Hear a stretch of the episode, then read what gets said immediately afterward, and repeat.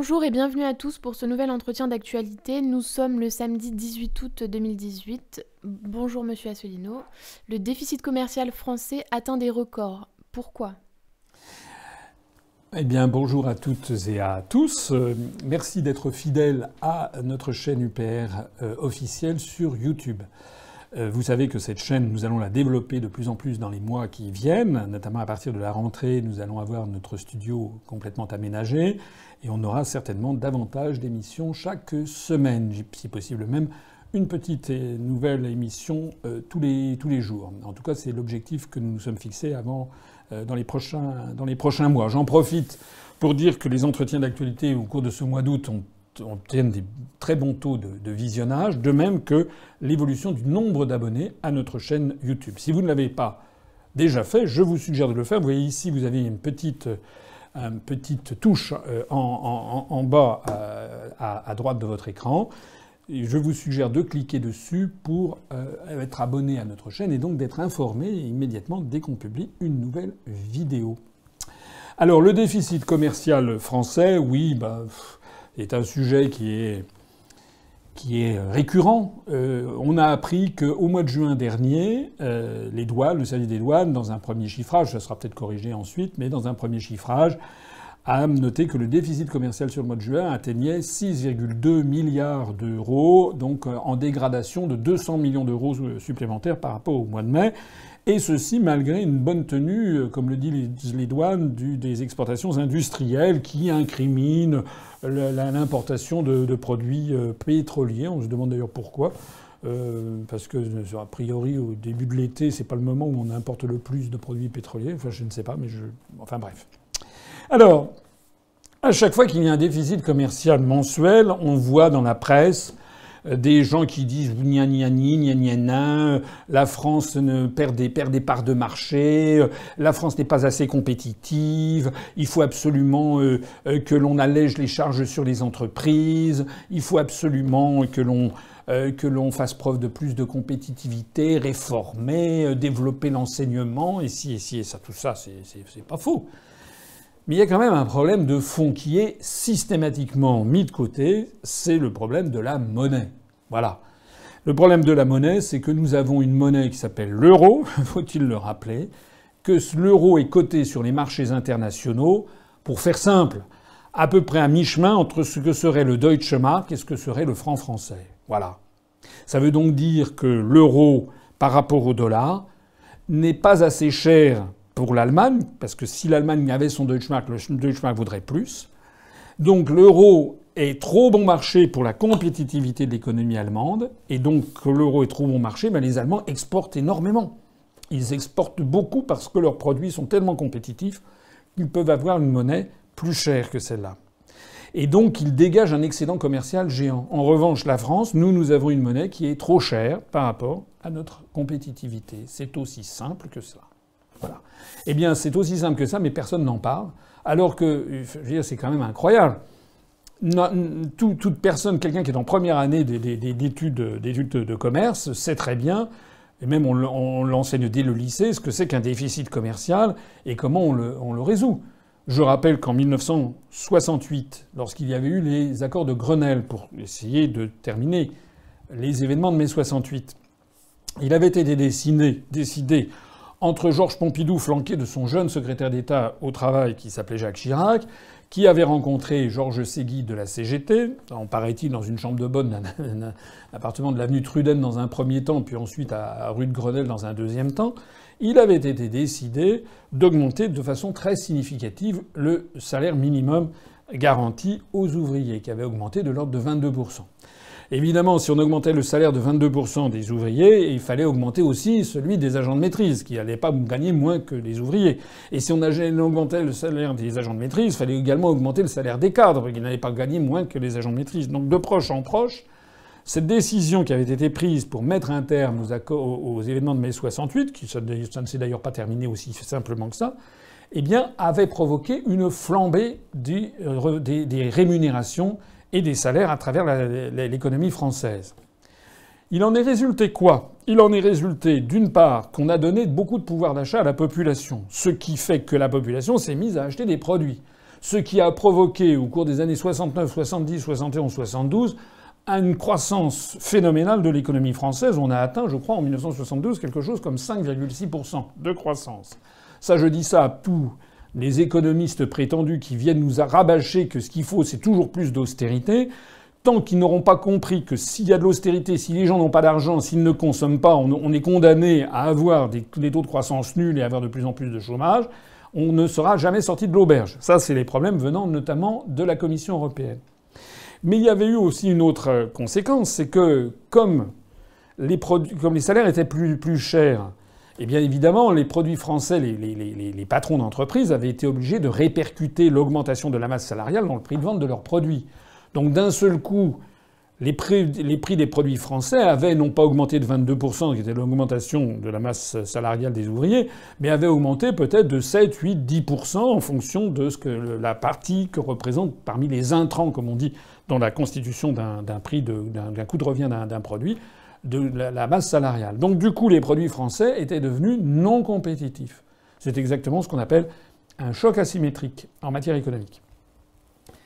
Eh bien, qu'est-ce qui s'est passé? Il s'est passé qu'on a vu les produits français avoir du mal à se vendre, et donc on a vu le déficit commercial français se creuser à partir de l'automne 1968, puis l'hiver 68-69, puis le printemps 69. Et de plus en plus, on avait un très gros déficit commercial qu'il fallait régler en argent sonnant et trébuchant. On était à l'époque avant la suppression des accords de Bretton Woods, donc euh, on, était également dans le régime de change or, enfin de change euh, équivalent or. Et qu'est-ce qui s'est passé? Il s'est passé qu'en août 69, le gouvernement français, après le départ de Charles de Gaulle, qui de Gaulle qui n'était pas euh, honnêtement qui n'était pas forcément un expert en matière monétaire, c'était peut-être une de ses faiblesses. De Gaulle voulait absolument garder le franc à, sa valeur. Il y mettait un point d'honneur, ce qui un peu, ce qui n'est pas une très bonne chose. Euh, en août 69, donc après son départ de l'Élysée, sous la présidence Pompidou et sous le gouvernement de Jacques Chaban-Delmas, la France a dévalué sa monnaie de 11,2%. On était dans un régime de change fixe, comme je le disais à l'instant. Et ce qui s'est passé ensuite, c'est que nous avons eu une économie formidable. Un, on avait redonné du pouvoir d'achat aux, Français, donc qui ont pu consommer, d'où la formidable croissance que j'ai évoquée à l'instant. Mais deuxièmement, comme on a déprécié la monnaie, eh bien on a rétabli les comptes extérieurs de la France et la France n'a plus eu ce déficit commercial considérable. C'est exactement ce que devrait faire la France aujourd'hui. La France aujourd'hui, pour renouer avec une bonne santé économique, ça n'est pas sorcier. Hein. Il faut, un, sortir de l'euro, avoir un franc français que l'on, laissera, il n'y a plus de change fixe, mais qu'on laissera se déprécier de l'ordre de 10-15%. Alors évidemment, les importations coûteront plus cher, ça c'est exact. Mais les exportations coûteront également beaucoup moins cher pour les pays extérieurs. Et donc nous, nous assisterons, les importations coûtant plus cher et les exportations coûtant moins cher, on verra, on verra notre déficit commercial se réduire à tout allure.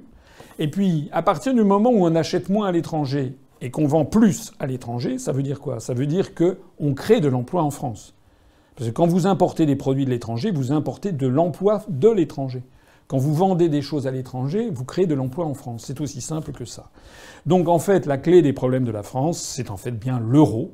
C'est en fait le fait que nous avons la même monnaie que l'Allemagne. Et je suis. Euh, alors, Charles-Henri Gallois a été interrogé il y a quelques jours de ça sur, euh, je crois, euh, Radio Sputnik, où il a, fait, il a été interrogé pendant une vingtaine de minutes. Et ce qu'il a dit était très très bien. Puis le journaliste de Sputnik a eu la gentillesse de le laisser s'exprimer. Donc tout ça était, était très bien. Allez regarder ce qu'a dit Charles-Henri. Mais de façon plus générale, il est absolument effarant de voir à quel point, dans les grands médias français, on n'a pas le droit Sauf alors euh, un petit truc pour initier dans un coin, mais on n'a pas le droit de regarder en face les problèmes. Le problème numéro un de la société française en matière économique et commerciale, c'est son déficit commercial qui est, chronique, qui est énorme. Hein. Un déficit, si on a fait 6,2 milliards d'euros de déficit au mois de juin, ça veut dire qu'on va avoir à peu près 75 milliards d'euros de déficit commercial au cours de, l'année. C'est des, déficits abyssaux. Ce qu'il faut bien comprendre, c'est qu'un déficit commercial c'est la traduction de la perte continuelle de production de valeur ajoutée dans un État. Si on, a, un déficit commercial qui, année après année, est de l'ordre de 75-80 milliards d'euros, ça veut dire que notre industrie, notre agriculture, nos services, de façon générale, on peut trouver des exceptions, mais en réalité, perdent de leur substance, perdent des emplois. C'est la raison d'ailleurs pour laquelle on a un chômage tout à fait extravagant. On commence à parler des réformes en projet à Bercy. Qu'en pensez-vous? Eh bien, c'est une question euh, opportune, puisque je parlais à l'instant justement du déficit commercial et, de l'économie française. Donc, euh, effectivement, il y a des projets de réforme à Bercy. Enfin, d'ailleurs, les réformes sont en cours depuis belle lurette, mais ça a été marqué, voici quelques semaines, euh, par un discours de M. Gérald Darmanin, qui s'occupe du budget, qui s'appelle CAP 22. Alors, je suppose qu'il s'agit de 2022. Euh, et qui est un projet pour moderniser, si ça, mon ministère de rattachement. Je suis toujours euh, inspecteur général des finances euh, en disponibilité, mais je suis toujours rattaché pour ordre au ministère des Finances. là, j'ai le droit d'en parler parce que là, il s'agit d'un sujet public et politique et dans lequel je n'ai pas participé. Il faut bien comprendre que les politiques austéritaires qui s'appliquent à tous les ministères s'appliquent aussi au ministère des Finances.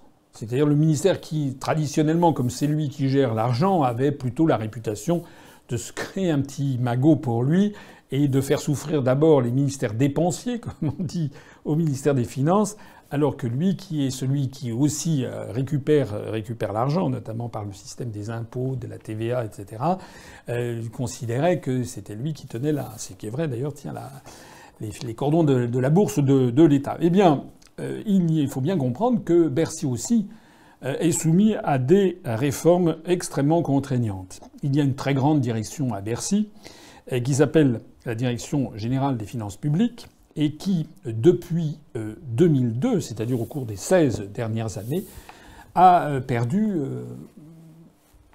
à peu près 35 000 agents. 35 000 agents. Ça veut dire au passage qu'on assiste sur tout le territoire de même qu'on assiste à la fermeture des écoles, des gendarmeries, des postes, etc., on assiste aussi à la fermeture des perceptions, des, trésoriers principaux, etc., qui sont regroupés. Ce qui d'ailleurs contribue à la désertification rurale, ce qui contribue aussi au fait que les gens sont obligés en permanence de prendre leur voiture pour un oui ou pour un non. Quand vous habitez en France, à la campagne, eh bien, euh, si vous voulez, euh, je sais pas, vous voulez vous acheter une paire de chaussures, vous êtes obligé d'aller à faire à 25 km de là, dans le grand centre commercial qu'il y a, qui est à 25 km, donc ça vous fait 50 km aller-retour. Si vous voulez, parce que vous avez, je ne sais pas, une hernie discale, si vous voulez, ou si vous avez un problème de, de je sais pas, ou une, appendicite ou, une grossesse, il va falloir aller à l'hôpital qui va être à 30-50 km de là. Si vous voulez payer vos impôts également, donc finalement on développe considérablement euh, le fait, le, transport en voiture, et au passage, personne ne s'intéresse à l'impact économique, à l'impact écologique, à l'impact environnemental de toutes ces fermetures de, services publics. En attendant, eh Bercy a de sérieux états d'âme a de sérieux états d'âme parce que ces, restrictions budgétaires font donc qu'il y a de moins en moins de monde.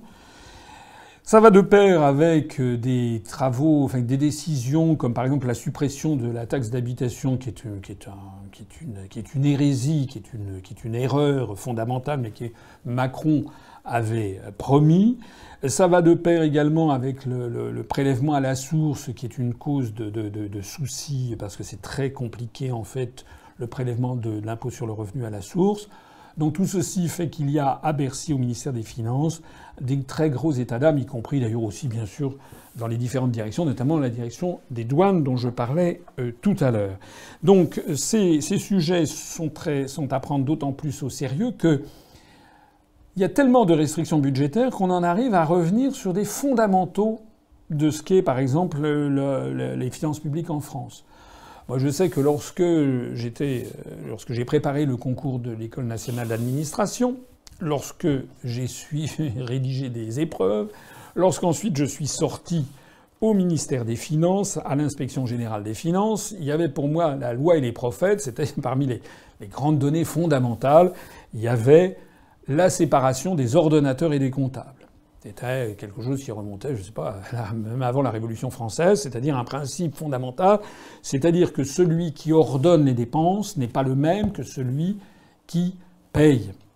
Voilà, c'est-à-dire, et ceci à des fins justement de bonne gestion des fonds publics, parce que si la même personne tient la caisse et dépense, vous avez assez rapidement des risques de détournement de fonds publics, des choses comme ça. Alors qu'un comptable, un comptable, son métier, c'est d'être, je, je, dis ça avec beaucoup d'affection pour les comptables pour lesquels j'ai la plus grande admiration, parce que c'est un métier extrêmement important et qui nécessite une très grande précision, mais un comptable doit être, euh, j'allais dire, borné. C'est-à-dire que lui, il doit appliquer absolument les règles comptables. Il n'y a pas de oui, mais si. Non, non, on applique les règles comptables. Et puis les ordonnateurs, c'est autre chose. Maintenant, et c'était traduit euh, du temps de quand j'étais quand je suis sorti au ministère des Finances, il y avait la direction de la comptabilité publique, qui était la direction qui était chargée justement de récupérer l'impôt sur le revenu, la taxe d'habitation, la taxe foncière, etc. Donc ça, c'était cette grande direction qui s'occupait de la comptabilité.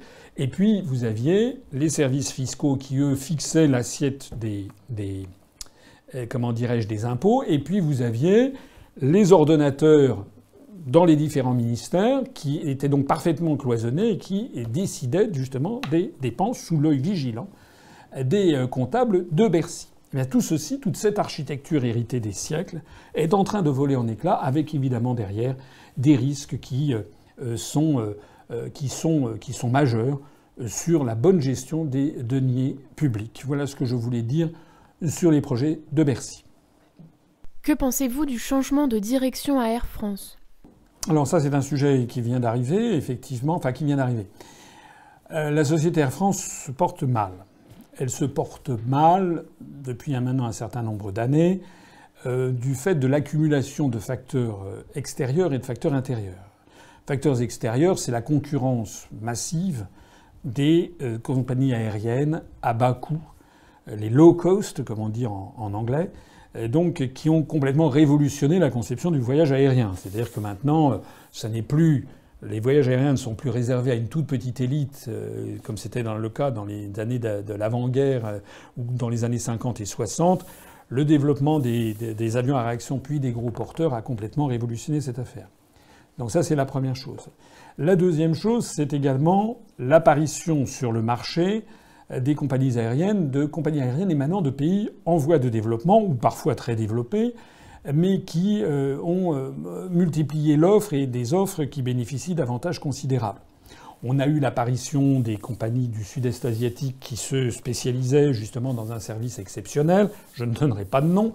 on a vu aussi l'arrivée de compagnies aériennes qui sont situées dans les pays du Golfe arabo-persique et qui, elles, bénéficient d'avantages considérables, notamment en matière d'approvisionnement en, comment dirais-je, en, euh, ben, carburant. Euh, il est évidemment euh, les compagnies comme Qatar Airways, comme Emirates, comme Oman Air ou comme Gulf Air sont ces compagnies aériennes qui bénéficient d'un kérosène à très très bon marché, de quasiment des, droits de, des droits de pour se poser sur l'aéroport et leur, hub, comme on dit, c'est leur centre de leur porte d'attache principale étant à Abu Dhabi, à Dubaï, à Doha, etc. Ils ont des, des, droits extrêmement faibles à payer. Donc on a vu apparaître ces compagnies qui taillent des réelles croupières euh, aux grandes compagnies occidentales. Donc ça c'est le deuxième sujet. Le troisième sujet, c'est que euh, sous la mode américaine venue des États-Unis, il a été décidé que euh, on devait se désintéresser, les États devaient se désintéresser de leur, de leur flag carrier, comme disait, c'est-à-dire des, compagnies aériennes qui euh, sont les porte-drapeaux d'un pays. Donc on a vu notamment aux États-Unis, dans les années 1970, il y avait la première compagnie aérienne mondiale qui s'appelait la Pan Am, la Pan américaine, la deuxième qui s'appelait la TWA, la Trans World Airlines. Eh bien, ces deux compagnies aériennes ont sombré dans, le, dans la faillite et puis le gouvernement américain n'a pas levé le petit doigt. Nous, en France, on a eu la, la, concrétisation de Air France, je crois que c'est en 1933 que ça a été fait, avec l'agrégation de différentes compagnies aériennes de, de petite ampleur à l'époque, dans les années 30, qui s'étaient créées ici ou là. Et Air France a ensuite été une société nationalisée. Air France fait partie du patrimoine de la France. Voilà. C'est pas du tout comme Panam, TWA. Nous, en France, on avait Air France. De la même façon qu'en Allemagne, il y a la Lufthansa, euh, qu'en Espagne, il y, a, Iberia, et qu'en Italie, il y a Alitalia, ou en Russie, Aeroflot. Ça fait partie de cette compagnie porte-drapeau qui est un peu un symbole. C'est d'autant plus un symbole qu'Air France a été pendant de longues années à la pointe des innovations. Je rappelle quand même que Air France a été avec British Airways les deux compagnies aériennes euh, qui ont, euh, qui ont lancé le Concorde. Et donc d'ailleurs ce sont les deux seules compagnies aériennes qui ont acheté euh, le, Concorde. Air France a, représenté pendant des, décennies, des générations, la vitrine de l'élégance française, à la fois dans la qualité de la restauration, la qualité de l'accueil, une certaine forme d'élégance, etc élégance aussi bah, des, des, comment dirais-je, des uniformes du personnel navigant commercial. Il y a toute une presque une mythologie de Air France avec un personnel qui est extrêmement attaché à sa société. Alors, il y a eu plusieurs éléments qui se sont produits. Air France a racheté d'ailleurs à un coût très élevé la compagnie française UTA dans les années, je crois, 1990. Et puis, euh, il y a eu ensuite la fusion Air France-KLM. Alors, je n'entre pas dans les détails, mais cette, cette fusion Air France-KLM, en fait, a été chantée. Euh, on a dit c'est formidable, l'Europe, etc. Ça n'avait rien à voir avec l'Europe. C'est simplement qu'Air France a racheté KLM, qui est la compagnie euh, néerlandaise, mais qu'en réalité, c'est un marché de dupes et qui, en fait, nuit beaucoup aux lignes d'Air France. Et puis surtout, Air France s'est retrouvée maintenant avec la concurrence des low cost et a créé elle-même sa compagnie low cost qui s'appelle Transavia, euh, qui euh, produit des, services inférieurs et à des coûts inférieurs. Alors, il est vrai que la multiplication des compagnies des pays en voie de développement, avec des salaires, euh, ou bien des compagnies low cost, avec des salaires pour le personnel, pour les pilotes, pour les copilotes, pour les personnels navigants commerciaux, pour le personnel au sol, des salaires très très inférieurs à ce qui était, à amener les directions d'Air France à vouloir réduire considérablement les salaires du personnel euh, d'Air France, comme ça a été le cas dans la plupart des compagnies aériennes du monde occidental. Sans doute, euh, les salaires qui étaient perçus par les commandants de bord, les pilotes, c'était très confortable il y, a, y a, une vingtaine d'années, aussi par le personnel navigant commercial. Ça ne l'est plus. Je crois savoir, je ne dois pas me tromper de beaucoup, que depuis une dizaine d'années, il n'y a quasiment pas eu d'augmentation de salaire à Air France. Et de plus en plus, ils ont comprimé les marges. Le gouvernement, progressivement, s'est d'ailleurs désengagé du capital de la compagnie, de telle sorte que je crois que le gouvernement ne possède plus qu'environ 17 ou 18% du capital d'Air France. Je, parle sans note, hein. donc je dis ça de mémoire. Et euh, on a assisté à des grèves à répétition parce que le personnel navigant ou personnel technique euh, à un moment, s'est dit bon, on dégage quand même des excédents. La France a été rétablie. Il faudrait quand même qu'on en bénéficie un petit peu. C'est ce qui s'est passé encore récemment. Euh, la compagnie Air France avait dégagé, avait fait des bons profits en, en 2017. Mais le directeur général d'Air France, Jean-Marc Janaya, qui était l'ancien directeur général du tourisme, que non, de, excusez-moi, de, l'agence française du tourisme, de l'AFT, que j'avais connu quand j'étais directeur de cabinet du ministre du Tourisme. Monsieur Janaya, qui était récemment directeur général d'Air France, a voulu faire un plan, encore une fois, de réforme et en fait de, réduction des, salaires euh, et de simplification, etc. Coincé un peu entre le marteau et l'enclume, il avait mis son mandat en jeu et il a été, euh, désavoué.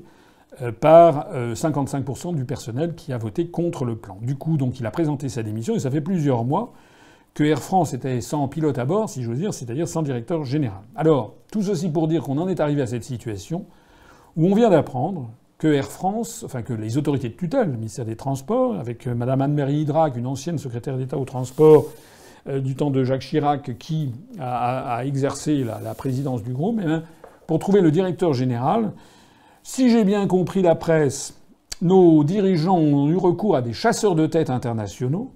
Et il y a un chasseur de tête qui a dit ben voilà, celui qu'il faut, c'est celui-là. C'est quelqu'un qui s'appelle Benjamin Smith, que paraît-il il faut appeler Ben Smith, enfin moi je l'appelle de son vrai prénom, qui est un Canadien anglophone, s'il vous plaît, qui paraît-il parle à peu près correctement le français, mais ça reste à démontrer.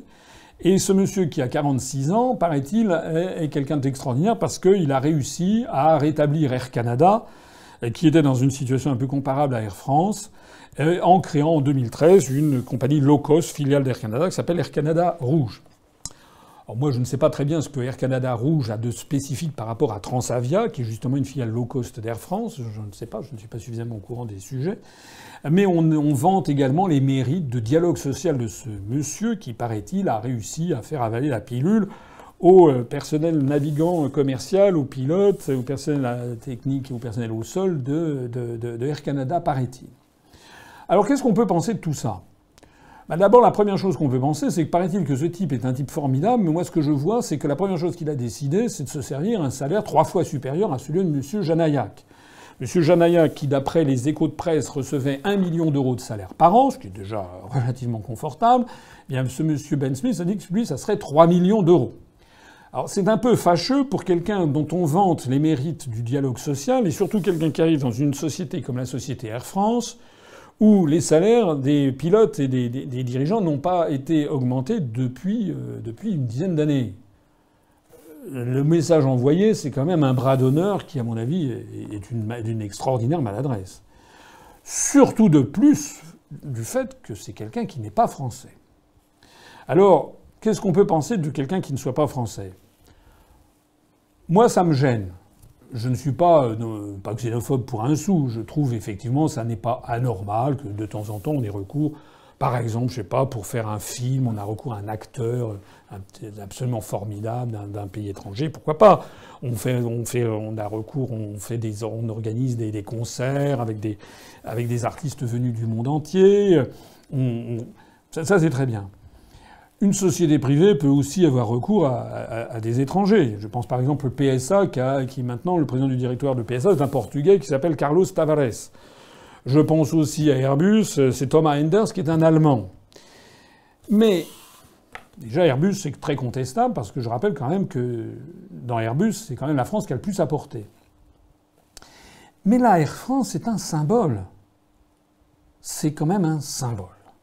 Et je trouve, je suis quand même un peu surpris qu'on n'ait pas trouvé. Il y a quand même 65 millions de Français, il y a quand même des milliers de directeurs financiers, de directeurs généraux, d'entreprises en France, de spécialistes du dialogue social, des gens qui parlent le français accessoirement, que l'on n'ait pas trouvé parmi ces milliers de personnes quelqu'un qui aurait pu prendre la direction générale d'Air France.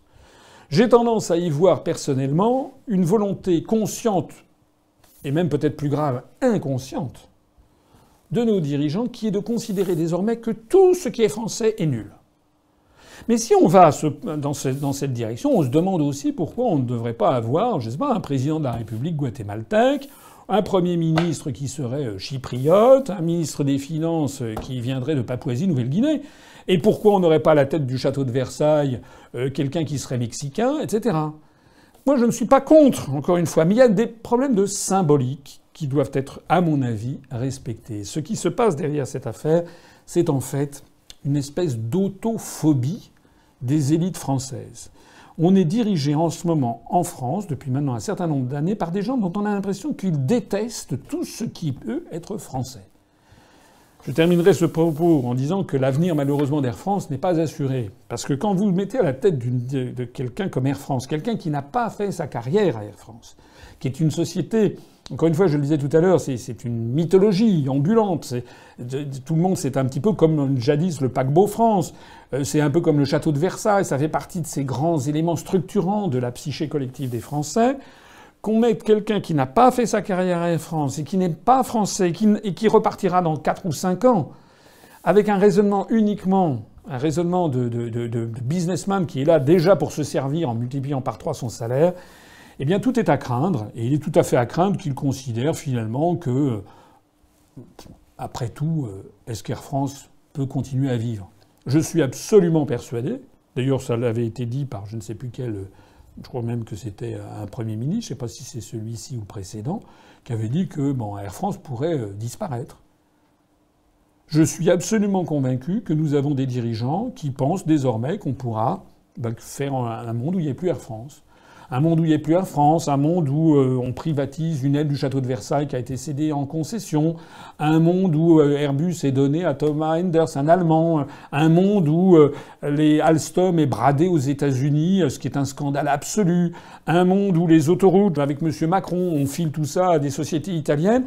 Mais enfin, nom d'une pipe, quand est-ce qu'il va y avoir quelqu'un en France qui va dire stop, il faudrait quand même, un moment ou un autre, qu'on ait un minimum de fierté nationale et qu'un minimum de choses, on se dise non, il y a des choses qui ne se font pas. Le directeur général d'Air France doit être français. Voilà ce que je pense. Des articles de presse ont fait état d'une nette embellie de la situation économique du Portugal. Qu'en pensez-vous?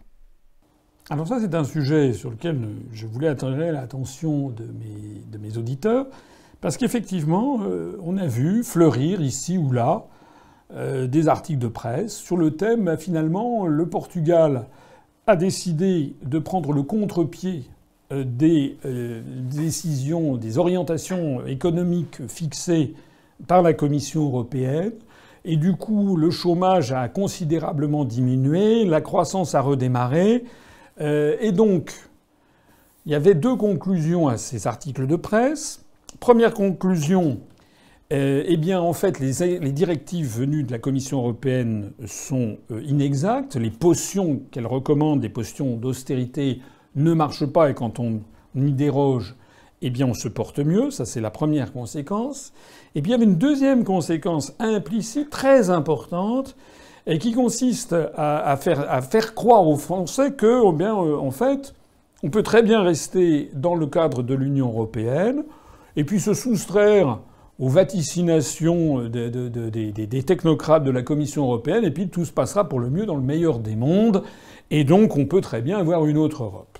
C'est pas pour rien d'ailleurs que dans l'entourage de la France insoumise, de ces gens qui disent oui, hors de question de sortir de l'Europe, mais on va désobéir à ici et ça, on est fait grand cas du cas portugais en disant voilà, alors, moi, ce que je dis là-dessus, c'est plusieurs choses. Premièrement, ce qui est tout à fait exact, c'est que, j'en parlais euh, précédemment, euh, c'est que les mesures d'austérité constantes demandées par la Commission européenne euh, dans tous les domaines mènent au contraire de l'objectif recherché.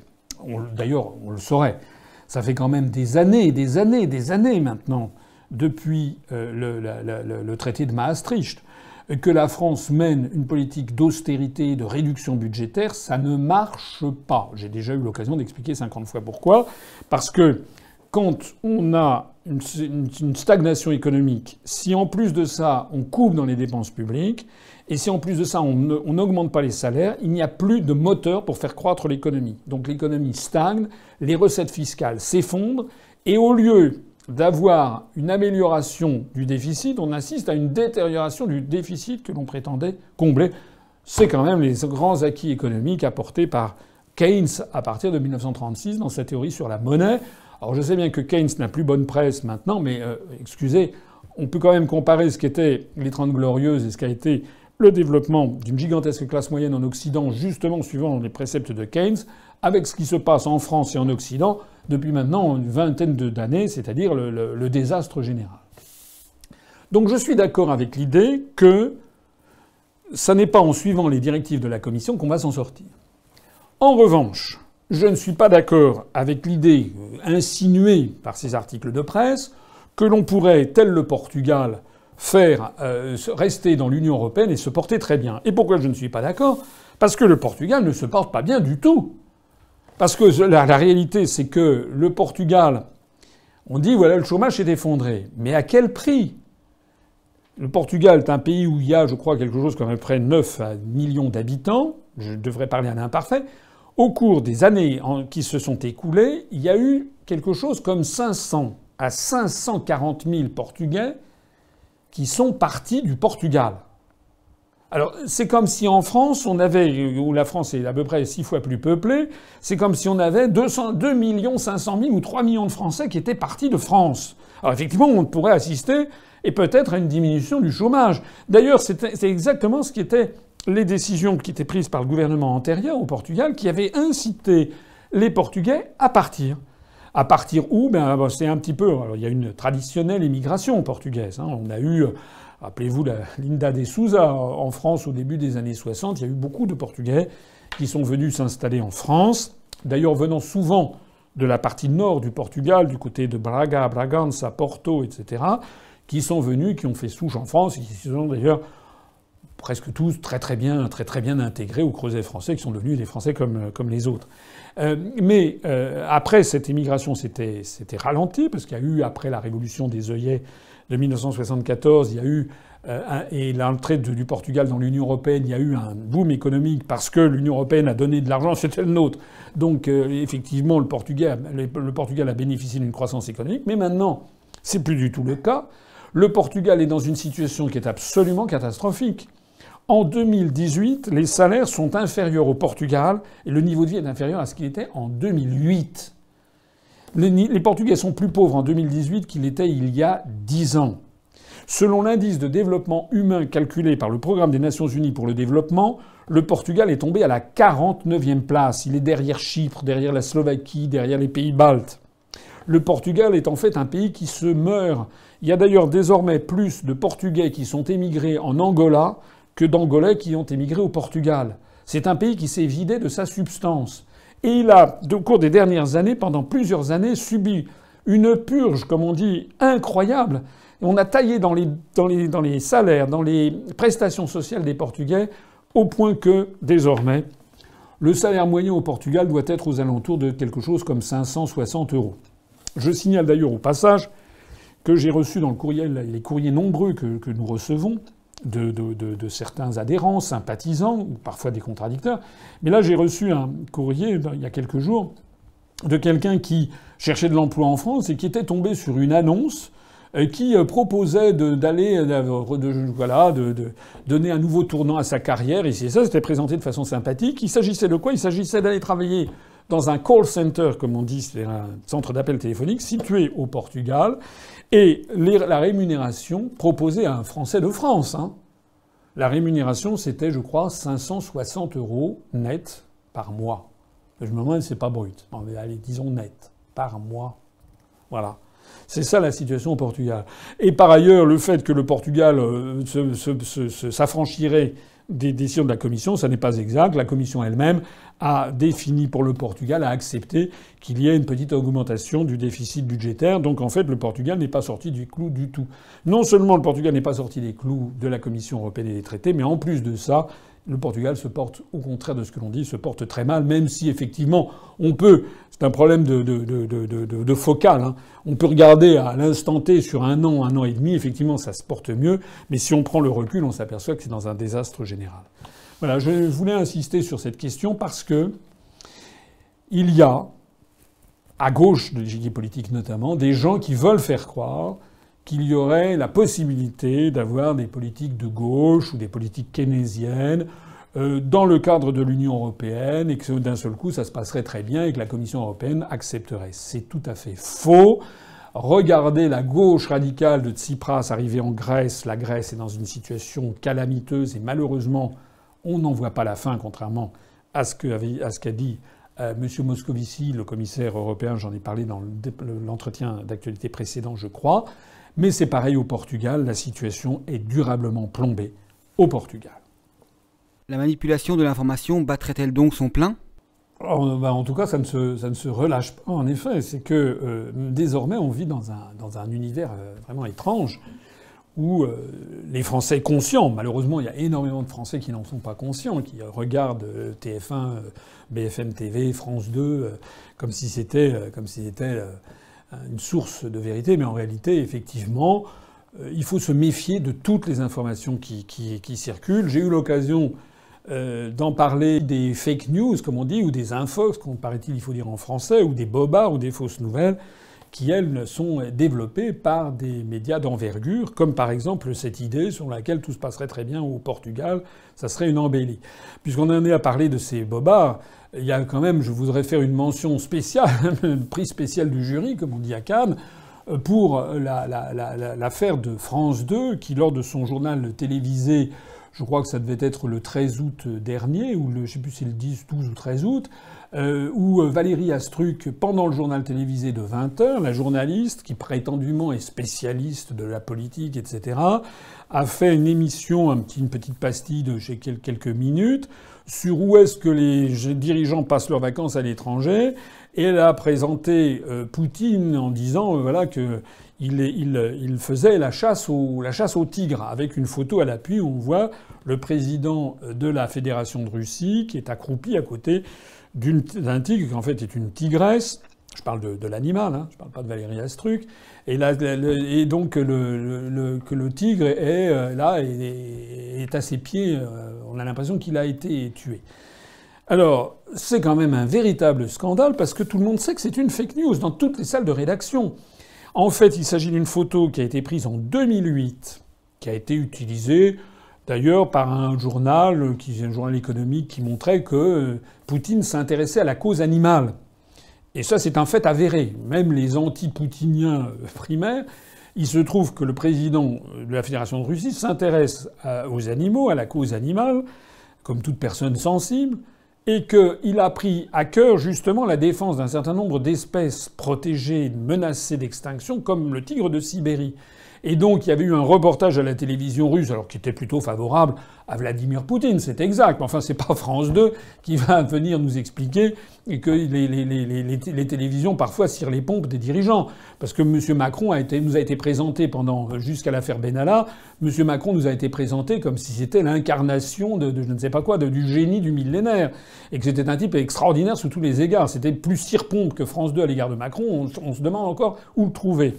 Donc c'est vrai qu'il y avait eu un reportage en 2008 où on voyait que Vladimir Poutine avait participé à une expédition de sauvetage de tigres de Sibérie et il avait envoyé une, lancette, une petite fléchette hypo, hypodermique, donc à travers le, le derme, pour endormir la tigresse en question.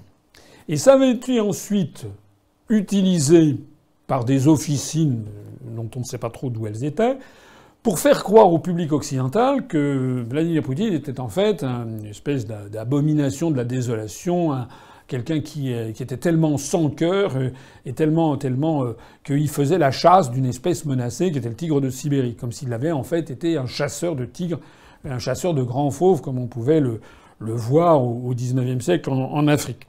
Je rappelle d'ailleurs au passage que le roi d'Espagne, l'ancien, pas l'actuel, mais le père de l'actuel, le roi Juan Carlos, a lui-même fait, a, lui a fait de la chasse aux grands fauves en Afrique il y a quelques années, que ça avait été un objet de scandale en Espagne et que ça avait hâté d'ailleurs euh, son, abdication en faveur du roi actuel, de son fils euh, Felipe. Mais pour en revenir à Poutine, c'était pas du tout le cas. Le plus extraordinaire dans cette affaire de France 2, c'est que France 2 avait déjà sorti cette même fake news en 2013. Le 4 janvier 2013, ils avaient fait une émission en disant Poutine tue est un assassin de tigres. Et ça avait déjà fait un scandale à l'époque en disant c'est une fausse nouvelle, renseignez-vous. Le plus incroyable, c'est que donc 5 ans et 6 mois après, sur journal télévisé de 20 heures de France 2, devant des millions de téléspectateurs, France 2 ressort la même affaire. Voilà. Et euh, au passage, il y a eu un tel tollé de gens quand même qui suivent l'actualité, à commencer par euh, RT France, la télévision russe, qui a balancé tout de suite, euh, montré que c'était faux, que France 2 a fait. Ce n'est pas une fake news, c'est une erreur involontaire. Je trouve ça, c'est dingue. Hein il faudrait que les dirigeants de France 2, le porte-parole de France 2, il aille sur le divan d'un psychanalyste. Ça n'est pas une fake news, c'est une erreur involontaire. Alors déjà, j'aimerais savoir la différence qu'il y a entre une fake news et une erreur involontaire. J'aimerais savoir aussi ce que ça, veut dire que probablement euh, France 2 fait des erreurs volontaires, je ne sais pas. Enfin, c'est une mine à, creuser pour cette, affaire. Le fait que ce soit la deuxième fois en cinq ans, ça témoigne soit que les dirigeants, enfin les journalistes en question sont d'une incompétence euh, inimaginable, ce que n'arrive pas à croire, c'est quand même des professionnels, soit au contraire qu'ils l'ont fait délibérément, et donc c'est une erreur volontaire et une fake news. Ce que nous nous avons demandé d'ailleurs à cette occasion, nous avons envoyé un communiqué de presse qui a d'ailleurs été repris en Espagne par des médias espagnols, assez curieusement, mais les 3000 journalistes français que nous avons arrosés, français internationaux, notre communiqué n'a pas été repris. Euh, mais c'est quand même incroyable parce que je rappelle que voici un mois et demi, je crois, ou un mois, la chaîne de télévision russe RT a été épinglée, comme on dit, par le CSA, le Conseil supérieur de l'audiovisuel, qui a la mise en demeure parce qu'ils avaient fait un reportage sur la Syrie et les propos qui étaient tenus par un Syrien ne correspondaient pas à la traduction. RT France s'en est excusé ensuite en disant qu'il y avait eu effectivement des coupures qui avaient été faites par RT France deux gens qui ne parlaient pas l'arabe et qui avaient mis un autre passage. Donc les propos avaient bien été tenus par la personne interviewée, mais ce n'était pas le bon passage qu'ils avaient placé. Donc c'était quand même un péché véniel. Alors nous, nous avons demandé que le CSA fasse quelque chose d'aussi sévère que avis de RT, donc mette en demeure France 2 de se justifier, de présenter ses excuses. Ils l'ont fait en disant oui, c'est une petite erreur.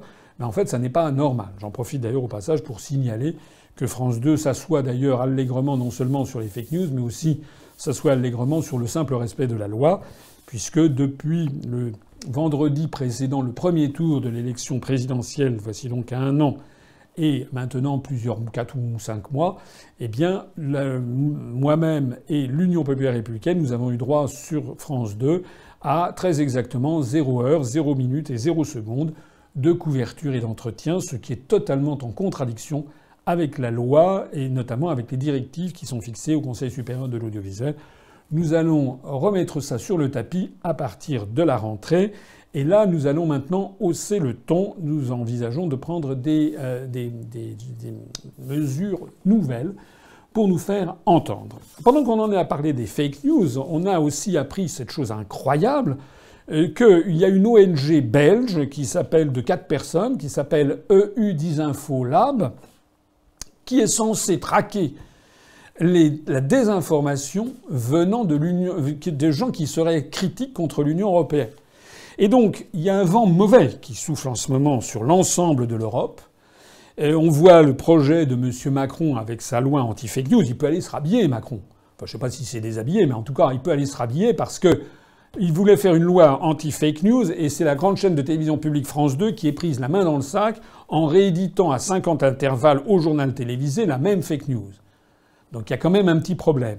Mais dans l'esprit des gens qui promeuvent ces lois anti-fake news ou ces observatoires de la désinformation naninana, ce sont toujours des européistes qui sont là pour essayer de faire croire aux gens à l'opinion publique que ce seraient ceux qui seraient contre la construction européenne qui divulgueraient les fausses nouvelles. Donc nous maintenant, nous allons de plus en plus à l'UPR pointer du doigt et montrer les fausses nouvelles. Fausses nouvelles lorsque, par exemple, j'en ai parlé dans un autre entretien, lorsque, au sujet de l'effondrement du viaduc en Italie, la Commission européenne s'est indignée des attaques faites par le gouvernement italien en disant Mais nous donnons énormément d'argent à l'Italie pour la, réfection de ces routes. Je rappelle, c'est pareil pour la France, je rappelle que la France donne beaucoup plus d'argent à l'Union européenne qu'elle n'en reçoit, que l'Union européenne ne donne pas d'argent. Elle restitue une partie de l'argent que lui ont donné les contribuables français. Donc déjà, dès qu'on parle de fonds européens, on est dans la fake news. On est déjà dans la manipulation de l'opinion politique. Alors, cette ONG belge qui s'appelle EU Lab a décidé, comme ça, de sa propre initiative, d'essayer de trouver des justifications pour montrer que, en fait, euh, je, crois que c'était au sujet de l'affaire Benalla d'ailleurs, au sujet de l'affaire Benalla, qu'il y avait des liens entre les gens qui critiquaient Macron et des gens qui auraient été proches de la Russie. Enfin, c'est du délire. On est dans le délire venu des États-Unis d'Amérique qui s'inspire directement de cette tradition américaine qui est l'une des pires qui soit, qui est la chasse aux sorcières, les sorcières de Salem. Hein, c'est une qui après a débouché sur le McCarthyisme. La société américaine est une société qui, euh, un petit peu comme les Malaisiens, les Malais, le peuple malais de temps en temps euh, se lance dans des trucs délirants qu'on appelle amok, c'est-à-dire une espèce de furie meurtrière. La société américaine, c'est un peu ça, c'est que de siècle en siècle, d'un seul coup, les Américains se lancent dans un truc dingue. Ça a été la chasse aux sorcières de Salem, ça a été le McCarthy dans les années, euh, dans les années 50, c'est-à-dire une espèce de, de, personne, personne n'échappe à une espèce d'inquisition générale euh, où on soupçonne n'importe qui de faire le, moindre, le moindre poil qui dépasse et l'objet d'un scandale si ça n'est pas conforme à la pensée dominante. Alors vous savez ce qui se passe aux États-Unis où Trump, parce qu'en fait il est la cible d'une partie de l'establishment américain qui ne voulait pas de Trump comme président, qui ne veut toujours pas de lui, et qui lui met dans les pattes continuellement, depuis son élection, la prétendue ingérence russe dans l'élection américaine. Et puis tout y passe, hein. tout dépend maintenant de la Russie. Vous avez vu que on a vu des informations comme quoi c'était les Russes qui avaient manipulé le Brexit. Alors maintenant, paraît-il que ce seraient les Russes qui auraient fait que les Français s'intéresseraient à l'affaire Benalla. Mais n'importe quoi. N'importe quoi. Les, retransmissions des débats qu'il y a eu à l'Assemblée nationale et au Sénat sur l'affaire Benalla ont battu des records de fréquentation sur Internet. C'était pas parce que Vladimir Poutine était là en train de demander aux Français d'aller regarder ça.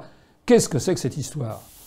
Alors le plus grave, c'est que ce, laboratoire belge censé euh, chasser la désinformation contre l'Europe, eh bien, en a profité pour faire un fichage de l'opinion politique euh, d'un certain nombre d'internautes. C'est-à-dire qu'on avait ben, un tel un tel, on savait que si c'était pas seulement politique d'ailleurs, hein, mais euh, l'orientation sexuelle, la religion, catholique, juif, et puis c'est dingue. On est dans un univers de type orwellien. Le pire étant qu'il semblerait même qu'un laboratoire du CNRS en France aurait fait la même chose. C'est dire à quel point les libertés publiques sont menacées dans notre société, à quel point il faudrait revenir aux fondamentaux de la CNIL, de la Commission nationale informatique et liberté. Je rappelle comment le projet, euh, cette CNIL avait été créée, je crois, en 1978-79 après un projet qui avait été euh, lancé par l'INSEE, qui dans les années 73 ou 74 avait voulu faire un projet qui croisait des informations sur les citoyens français, ça avait été jugé gravement discriminatoire euh, et gravement, euh, gravement préjudiciable au problème des libertés publiques. Il y a un véritable problème de liberté publique qui se pose en, en Occident en général, en Union européenne en particulier et en France encore plus particulièrement, c'est que désormais, sous couvert de, faire respecter une prétendue vérité, eh bien on en est presque au point d'imiter le roman 1984 de George Orwell qui parlait de la création d'un ministère de la vérité qui indiquerait ce qui est vrai et ce qui n'est pas vrai. Il est très très grand temps que tout ceci s'arrête. Il est très très grand temps que les Français se rendent compte de la société coercitive de surveillance généralisée, l'enfer en fait, que nous risquons de léguer aux futures générations si nous ne réagissons pas et si nous ne mettons pas un coup d'arrêt à notre appartenance à cette Union européenne qui est en train de virer à la dictature parce que comme toute dictature, comme, tout projet utopique qui n'arrive pas euh, au résultat promis, eh bien, elle a tendance à vouloir eh bien, euh, interrompre, couper court à toutes les critiques qui se font jour contre elle. Avez-vous d'autres sujets que vous aimeriez aborder?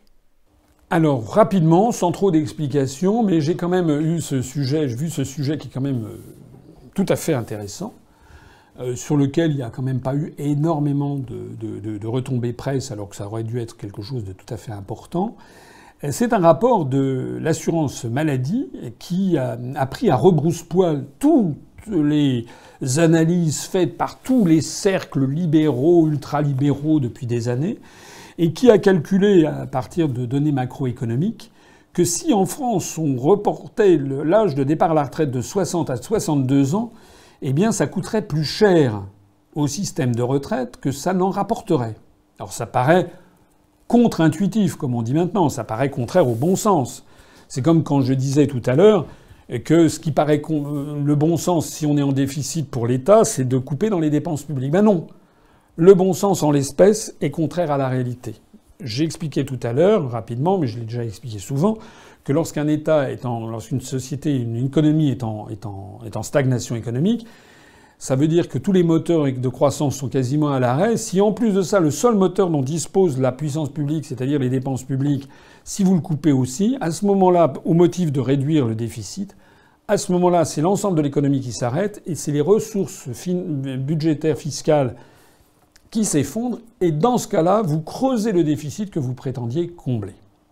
Et eh bien là, de la même façon, ça paraît contre-intuitif. Les gens se disent ah ben, on a un problème de financement des retraites. Si les gens, au lieu de partir à 60 ans, ils partent à 62 ans, eh bien, il y aura deux années d'annuité à payer en moins, donc ça va rétablir l'équilibre financier de, la, comment des systèmes de retraite. Eh bien, ce rapport de l'assurance maladie, on doit pouvoir le discuter. Je ne sais pas, je n'en sais rien. Je ne prends pas parti nécessairement pour ce rapport, mais c'est pas pas un rapport sorti d'un professeur Nimbus. C'est un rapport officiel qui a montré que en fait, ça coûterait plus cher. Pourquoi? Parce que les plus de 60 ans ont des taux de, comment dirais-je, de, maladie beaucoup, beaucoup plus importants que les euh, catégories d'âge inférieures. Et donc, les coûts en matière de maladie, c'est d'ailleurs pour ça que c'est un rapport de l'assurance maladie, les coûts en matière de congé maladie de ces personnes de 60 à 62 ans sont tellement importants que ça coûterait plus cher pour l'État que le gain que représentait le fait qu'elles soient maintenues en activité en matière de gains sur les retraites. C'est quand même quelque chose qui devrait mériter un débat national et qui montre, là comme ailleurs, qu'il faut se méfier des raisonnements primaires, des raisonnements euh, de pur, euh, de, comment dirais-je, euh, comme ça qui paraissent justes au premier abord. En économie, je l'ai souvent dit, d'ailleurs tous les économistes qui connaissent bien l'économie savent que ce n'est pas une, science exacte, c'est une science humaine, et il y a des effets d'action de rétroaction, des effets pervers, des effets insoupçonnés qui apparaissent et qui font que parfois on obtient le contraire de l'objectif recherché. Et puis une deuxième chose qui a frappé parmi tous les, éléments des, derniers jours, euh, c'est ce qui nous vient du, Royaume-Uni.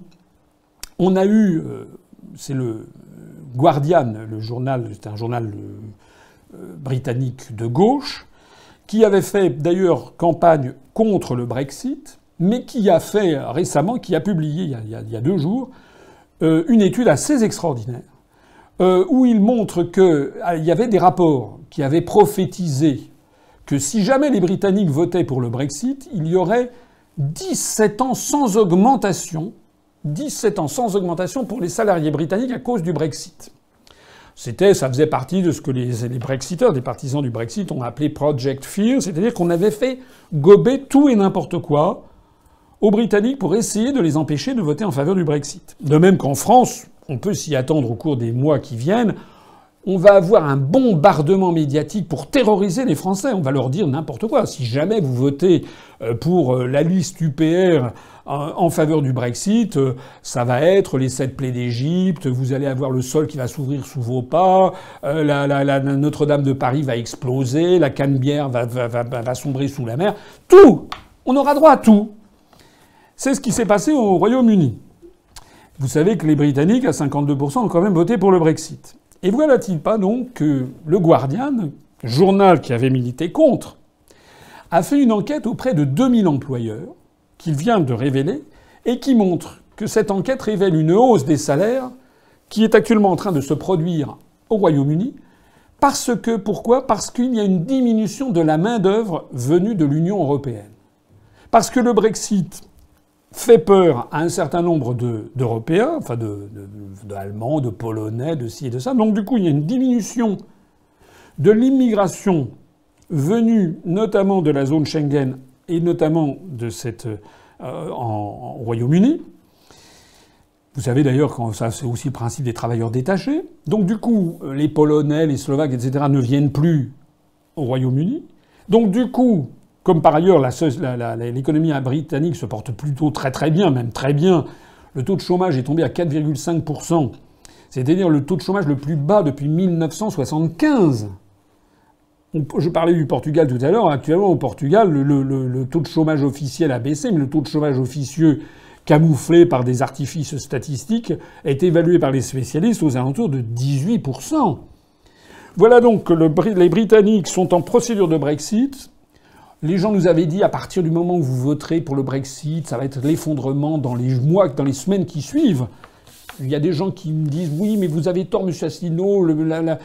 pour l'instant, ça ne compte pas parce que le Royaume-Uni n'est pas sorti de, de c'est pas encore le Brexit. Je le sais bien. On est même le seul euh, site politique euh, français à afficher un décompte jour par jour du nombre de jours qui restent jusqu'à, jusqu'à, jusqu'au Brexit. Donc on est les, mieux placés pour le savoir, que, que c'est le nombre de jours et d'heures qui restent. On est les mieux placés pour savoir que le Royaume-Uni n'est pas encore sorti. Mais il n'en demeure pas moins que dans l'esprit public, dans l'esprit général, dans l'esprit des négociateurs, dans l'esprit des grands investisseurs internationaux, le Royaume-Uni va sortir de, l'Union européenne, d'autant plus qu'il y a eu le Royal Assent de la reine Elisabeth II. J'en ai parlé, c'était au début du mois de juillet. C'est-à-dire, ça a été, euh, c'est devenu sacré puisque la, souveraine britannique a, posé son sceau. Donc désormais, la loi de sortie de l'Union européenne a été sacralisée par la décision du Royal Assent de Madame de, Elizabeth Windsor, euh, ci devant euh, reine du, du Royaume-Uni, d'Angleterre et d'Irlande du Nord. Donc, nous assistons aujourd'hui au fait que, contrairement à ce qu'avaient annoncé les prophètes de malheur, non seulement le chômage est très bas au Royaume-Uni, non seulement il n'y a pas de déplacement significatif d'activité, ça n'est pas vrai. La presse française s'est fait l'écho il y a une quinzaine de jours ou trois semaines du fait que la banque HSBC allait transférer quelques dizaines de personnes à son siège, à, Paris ou, ou aux Pays-Bas. Ça, c'est de la plaisanterie. En réalité, les investissements se portent très bien aux États-Unis, notamment les investissements étrangers. On a un chômage qui est au plus bas. Comme en plus de ça, des Européens de l'Est ne, veulent plus aller au Royaume-Uni parce qu'ils ont peur du lendemain à cause du Brexit, il y a donc une tension qui s'est fait jour sur le marché de la main-d'œuvre et donc on, augmente, on assiste à une augmentation de salaire des Britanniques. Au passage, on voit d'ailleurs à quel point les questions migratoires qui sont empoisonné en France le débat sur les questions migratoires. On n'a quasiment pas le droit d'en parler, sinon aussitôt on vous qualifie soit de bobo, euh, de voilà pro, pro, pro, musulman, soit euh, de facho d'extrême droite. Il est très difficile d'avoir un débat serein. Ce qui est exact en tout cas, c'est que sur ces questions migratoires, les questions migratoires font peser une comment dirais-je poussent à la baisse les salaires en France comme c'était le cas au Royaume-Uni. Il faut donc en tirer la conclusion que si la France sort de l'Union européenne, on aura très probablement aussi une diminution de la main-d'œuvre venue des autres pays de l'Est, notamment des 530 ou 580 000 travailleurs détachés venus des pays de l'Est. C'est d'ailleurs euh, un problème tellement important que Macron, vous savez, avait voulu lutter contre, d'ailleurs sans aucun effet, puisqu'on reste dans l'Union européenne. Et donc ça veut dire que on aura très probablement, si on sort de l'Union européenne, une diminution drastique des travailleurs détachés. Ça n'existera plus. Il y a donc 580 000 emplois qui vont se créer. Ça veut donc dire qu'on va voir baisser le chômage. Ça veut donc dire également qu'on va pouvoir mieux maîtriser les phénomènes migratoires. Et ça veut donc dire aussi que les employeurs seront obligés, eh ben peut-être, de revoir à la hausse les salaires. Et si on revoit à la hausse les salaires, selon les phénomènes dont je parlais tout à l'heure, phénomènes keynésiens, totalement contraire aux théories ultralibérales de la Commission dont on voit que ça nous mène au désastre. Si on a une augmentation des salaires, de la masse salariale des Français, eh bien on verra une relance de l'économie. C'est exactement ce qui est en train de se produire au Royaume-Uni. Voilà. Et puis je terminerai parmi les derniers sujets à évoquer. Je renvoie au très bon article que Vincent Brousseau a publié euh, sur notre site, euh, euh, que j'ai revu avec lui, qui est un article qui nous apprend qu'en Allemagne, le débat bat son plein sur la question de l'euro, sur la question du système dit Target 2, c'est-à-dire des soldes de la balance des paiements courants à l'intérieur des pays de la zone euro, et l'accumulation par l'Allemagne, qui en est bientôt à 1000 milliards d'euros, ils doivent être quelque chose comme 950 milliards d'euros de créances sur les pays du Sud, et tout particulièrement sur l'Italie, où il y a quelques 500 milliards d'euros venus d'Italie qui sont allés se placer en Allemagne. Alors ce qui est tout à fait nouveau, nous, ça fait des années, des années qu'on explique que c'est un des problèmes fondamentaux de l'euro, qui explique que l'euro n'est pas viable à terme. J'ai été le seul candidat pendant l'élection présidentielle en 2017 à évoquer cette question, à évoquer le système des targets parmi les, tous les autres candidats. Ce qui est nouveau, c'est que ce débat qui était resté en France, à l'UPR, il n'y a toujours que nous qui en parlons. Mais en Allemagne, c'était plutôt dans des cercles d'économistes, de banquiers centraux, de quelques journaux économiques. Là, ce qui est tout à fait nouveau, c'est que coup sur coup, à quelques semaines d'intervalle, c'est le Conseil économique de la CDU, c'est-à-dire le Wirtschaftsrat. Rat, ça veut dire conseil hein, en, allemand. Wirtschaft, ça veut dire économie.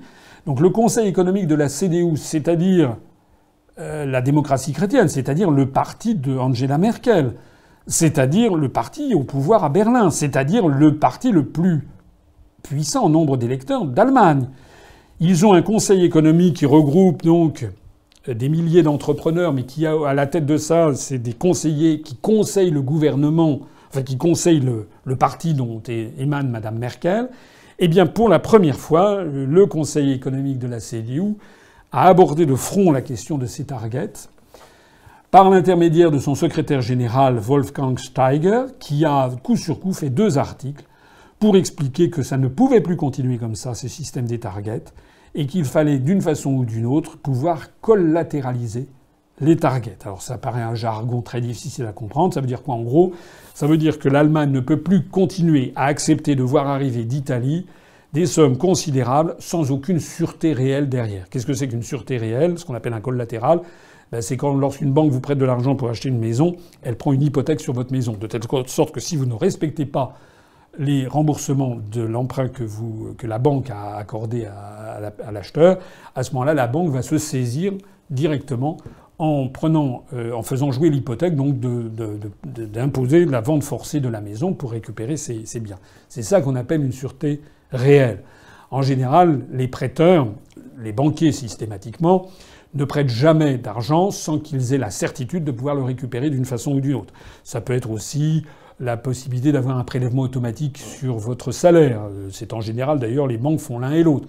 Elles demandent à la fois une hypothèque sur votre appartement ou sur votre maison et par ailleurs un virement automatique mensuel de votre salaire sur la banque. C'est ça que font plus la domiciliation de votre salaire dans la banque qui vous prête le prêt. Tout ça, ce sont des certitudes, des sécurités que les banques prêtent, que les banques s'assurent pour essayer de bien être sûres, certaines, que l'argent qu'elles ont prêté, elles vont le récupérer. Eh bien, ce que veulent maintenant les dirigeants économiques du parti dont, auquel appartient Mme Merkel, c'est que l'Allemagne arrête d'accepter ce flux permanent de créances venues d'Italie et que désormais, elle ne les accepte qu'à la condition qu'elles soient assorties d'une sûreté réelle, c'est-à-dire des titres en nantissement, des titres obligataires, ou bien de l'or, ou bien je ne sais pas quoi. Alors qu'est-ce que ça veut dire ça? Ben, Ça veut dire que cet argent qui vient d'Italie en Allemagne, il a de nombreuses origines, mais l'une des origines, c'est le déficit commercial italien vis-à-vis de l'Allemagne, de même qu'un déficit commercial français vis-à-vis de l'Allemagne.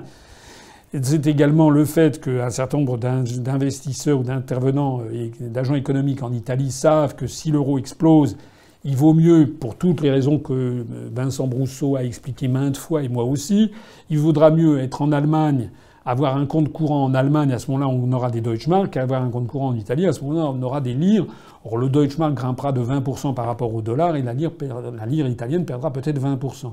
Donc ce flux permanent constitue une fragilité croissante du système bancaire et notamment de la Banque centrale allemande vis-à-vis de, notamment parce qu'ils ont à l'actif du bilan des quantités de créances sur la Banque centrale d'Italie ou sur la Banque d'Espagne. Voilà.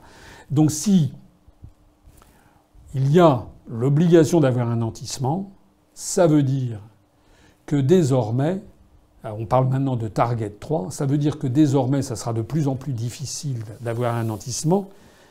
Euh, s'il y a des milliards, il y aura un moment à partir duquel il y aura un tarissement des nantissements, si j'ose dire. Et du jour où il n'y aura plus de tarissement des nantissements, ça veut dire quoi? Ça veut dire que l'Allemagne refusera. Et si l'Allemagne refuse l'arrivée d'euros venant d'Italie ou venant de Grèce, parce qu'il n'y a pas le nantissement qui convient, parce qu'il n'y a pas les titres obligataires, parce qu'il n'y a pas l'or qui est derrière, ça veut dire qu'on coupera d'un seul coup la libre circulation de l'euro. Ça veut dire que l'euro en Grèce ou l'euro en, Italie ne sera plus convertible avec l'euro en Allemagne. Et ipso facto, à la seconde même où cet événement arrivera, ça veut dire qu'on verra arriver des négociations, des transactions entre l'euro en Italie non convertible avec l'euro en Allemagne.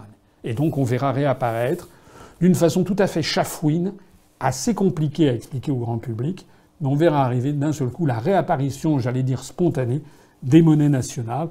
Évidemment, tout ceci mènera à. Il y aura probablement une présentation fallacieuse qui sera faite, mais tout ceci mènera très rapidement à la remise en cause euh, de la monnaie fiduciaire, des billets, puisque si euh, les billets qui circulent sont les mêmes en Allemagne et en Italie, alors que l'euro euh, qui est euh, sur votre compte courant n'est plus en Italie convertible avec l'euro en Allemagne, ça ne pourra plus durer très très très longtemps. Et donc on aura la réapparition subreptice de la, des monnaies nationales, alors que finalement, l'Allemagne aura tué l'euro, mais un peu comme Sainte-Nitouche, c'est-à-dire en faisant semblant de vouloir sa survie. Lisez l'article de Vincent, euh, lisez d'ailleurs les articles, parce que c'est un sujet éminemment technique. Le scandale des scandales, c'est qu'il n'y a pas de débat de cette ampleur en France. C'est très très grave. Moi, je lance ici un appel à tous les journalistes dignes de ce nom dans les grands médias. Il faut aller quand même. Je sais bien que l'UPR est blacklisté, mais quand même, dans la mesure où notre mouvement politique est le seul à attirer, à tirer la sonnette d'alarme depuis des années sur cette situation, c'est un crime contre la démocratie, c'est une, de la non-assistance à peuple français en danger que de taire aux Français ce qui est en train de se passer outre-Rhin sur cette question de l'euro. Et le mot pour conclure? Le mot pour conclure. J'ai beaucoup parlé de fake news au cours de cet entretien. Il y en a une nouvelle qui est sortie euh, qui euh, concerne les déclarations faites sur Europe 1 euh, par quelqu'un qui s'appelle M. Philippe Laurent, qui est le secrétaire général de l'Association des maires de France. Vous le savez si vous suivez l'actualité, notamment sur notre site internet ou sur nos pages Facebook, on assiste à une hémorragie de démissions de maires de communes rurales. En l'espace de quelques mois, on a eu une augmentation de 55% du nombre de démissions et ça n'est pas fait pour se tarir. Et pourquoi? Qu'est-ce qui se passe? Il se passe qu'à travers toute la France, il y a des petites communes qui n'arrivent plus à joindre les deux bouts parce que l'État leur a coupé une grande partie de la dotation globale de fonctionnement. J'en ai parlé lorsque j'ai parlé de la question euh, de la, catastrophe du viaduc de Gênes et des problèmes de restrictions budgétaires tous azimuts. Donc il y a énormément de petites communes qui n'arrivent plus à joindre les deux bouts et qui, accessoirement, voient également toutes leurs prérogatives progressivement pompées, prises pour donner à des communautés de communes des intercommunalités. Ça veut donc dire que des maires décident bah, de jeter l'éponge, ils en ont marre. Ils en ont marre de se faire insulter par la population, ou en tout cas une population mécontente en disant mais qu'est-ce qui se passe? Euh, Moi je vois par exemple euh, dans ma, dans ma campagne, euh, il y a un village près de ma maison de campagne où il y a une piscine municipale très agréable. Eh bien, cette municipalité, il y avait l'entrée dans cette petite piscine municipale en plein air qui est très agréable, n'avait pas bougé depuis plusieurs années. Le, prix d'entrée qui était, qui était euh, pas, très élevé, 1,50€. Eh bien, je vois que, tiens, d'un seul coup, le prix de, de l'entrée est passé à 2 euros, c'est-à-dire une augmentation quand même de, de, 33% du prix d'entrée. Et pourquoi est-ce que le prix d'entrée de la piscine, municipale a, a bondi?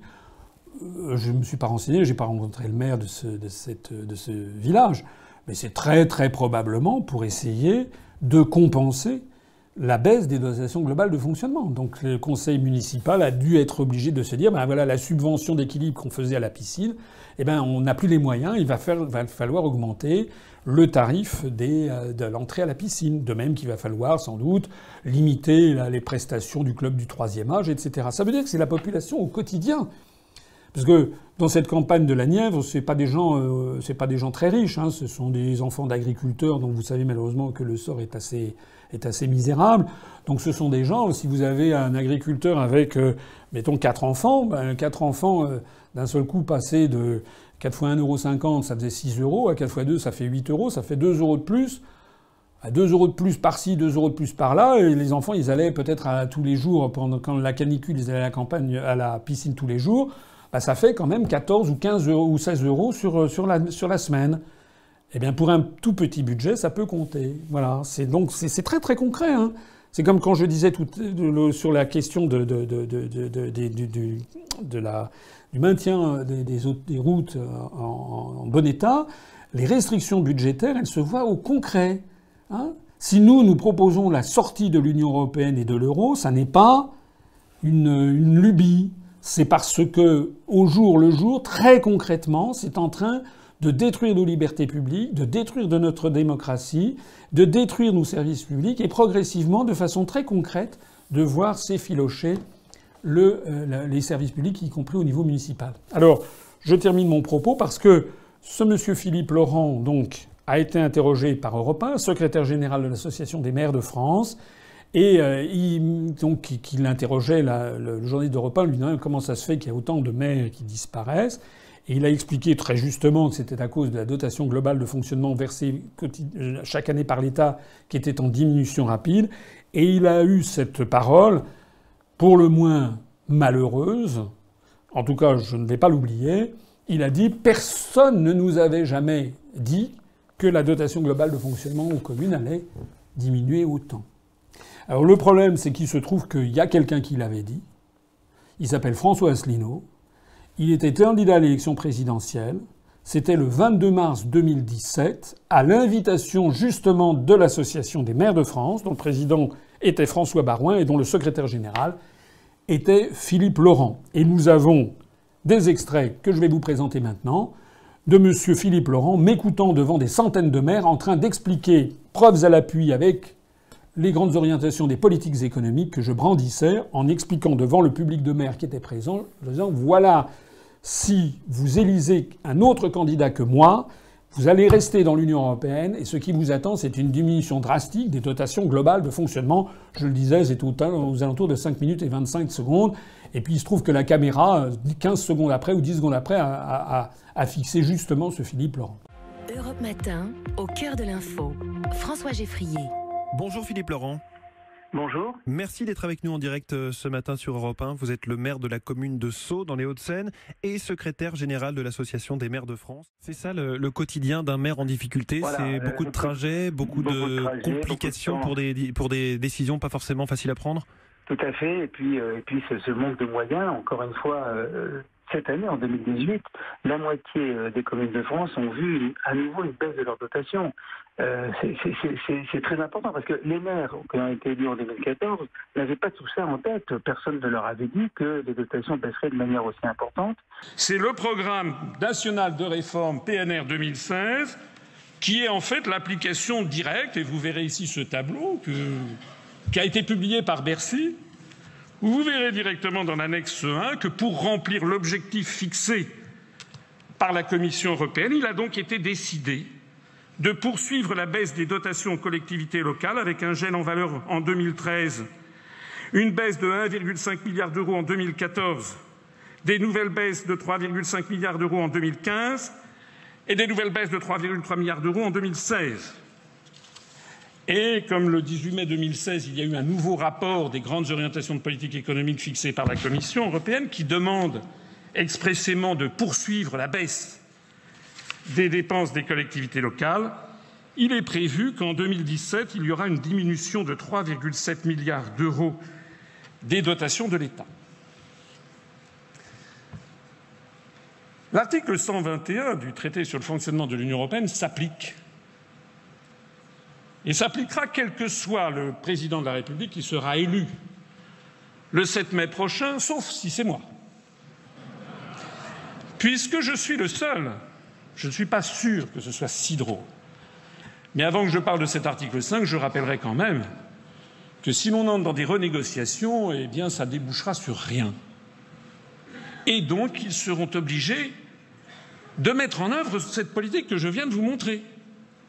C'est-à-dire que figurez-vous que la dotation globale de fonctionnement va continuer à diminuer en 2017 et bien davantage encore en 2018 personne ne leur avait dit que les dotations baisseraient de manière aussi importante. Voilà. Donc je, dis à ce monsieur Laurent, que je trouve, il se trouve par ailleurs que je le connais puisqu'il était conseiller euh, général des Hauts-de-Seine quand j'étais moi-même au Conseil général des Hauts-de-Seine comme directeur de cabinet du président. je dis que monsieur Laurent, qui appartient à un parti politique euh, absolument epsilonesque, hein, l'UDI, euh, qui, d'après le classement Alexa Ranking, est, je crois, au 5 200 millième rang français. Euh, voilà, n'ont aucun militant, je crois qu'il doit avoir 3000, 3000 adhérents, quelque chose comme ça, se permet de dire qu'un candidat à l'élection présidentielle, qui de la façon la plus solennelle, la plus publique, devant des centaines de maires, avait expliqué ce qui allait se passer, que ce monsieur, finalement, c'est personne. C'est une insulte. Pour les 332 000 personnes qui ont voté pour moi, nous avons été submergés par de nombreux, euh, nombreux militants qui se sont scandalisés de ces propos, qui d'ailleurs n'ont pas été relevés par Europa. Et donc, eh bien, j'ai décidé de faire une lettre ouverte à Philippe Laurent que nous allons faire circuler pour montrer qu'il y a des limites à la désinformation, il y a des limites au mépris du débat public, il y a des limites au mépris des dizaines et des centaines de milliers d'électeurs de l'Union populaire républicaine. Voilà, sur ce, il me reste à vous souhaiter de poursuivre de bonnes vacances si vous êtes encore en vacances et de vous rappeler que euh, nous aurons euh, à la rentrée, à la fin octobre, le dernier week-end d'octobre, notez bien ça, nous aurons notre université d'automne, je vous promets, quelques surprises à l'occasion, des bonnes surprises évidemment, à l'occasion de cette université d'automne dont on vous dira dans, quelques, dans une quinzaine de jours le lieu précis. Sur ce, eh bien, je vous souhaite bonne santé, bonnes vacances, et comme d'habitude, je terminerai en disant, tous ensemble, vive la République et vive la France. Retrouvez nos analyses, nos propositions, adhérez ou faites un don sur upr.fr. Retrouvez-nous aussi sur Facebook pour partager des idées et participer au direct. Twitter pour suivre les réactions de François Asselineau au jour le jour. YouTube pour ne rater aucune de nos vidéos. Pour nous aider à rétablir la démocratie, poussez-nous, abonnez-vous, partagez.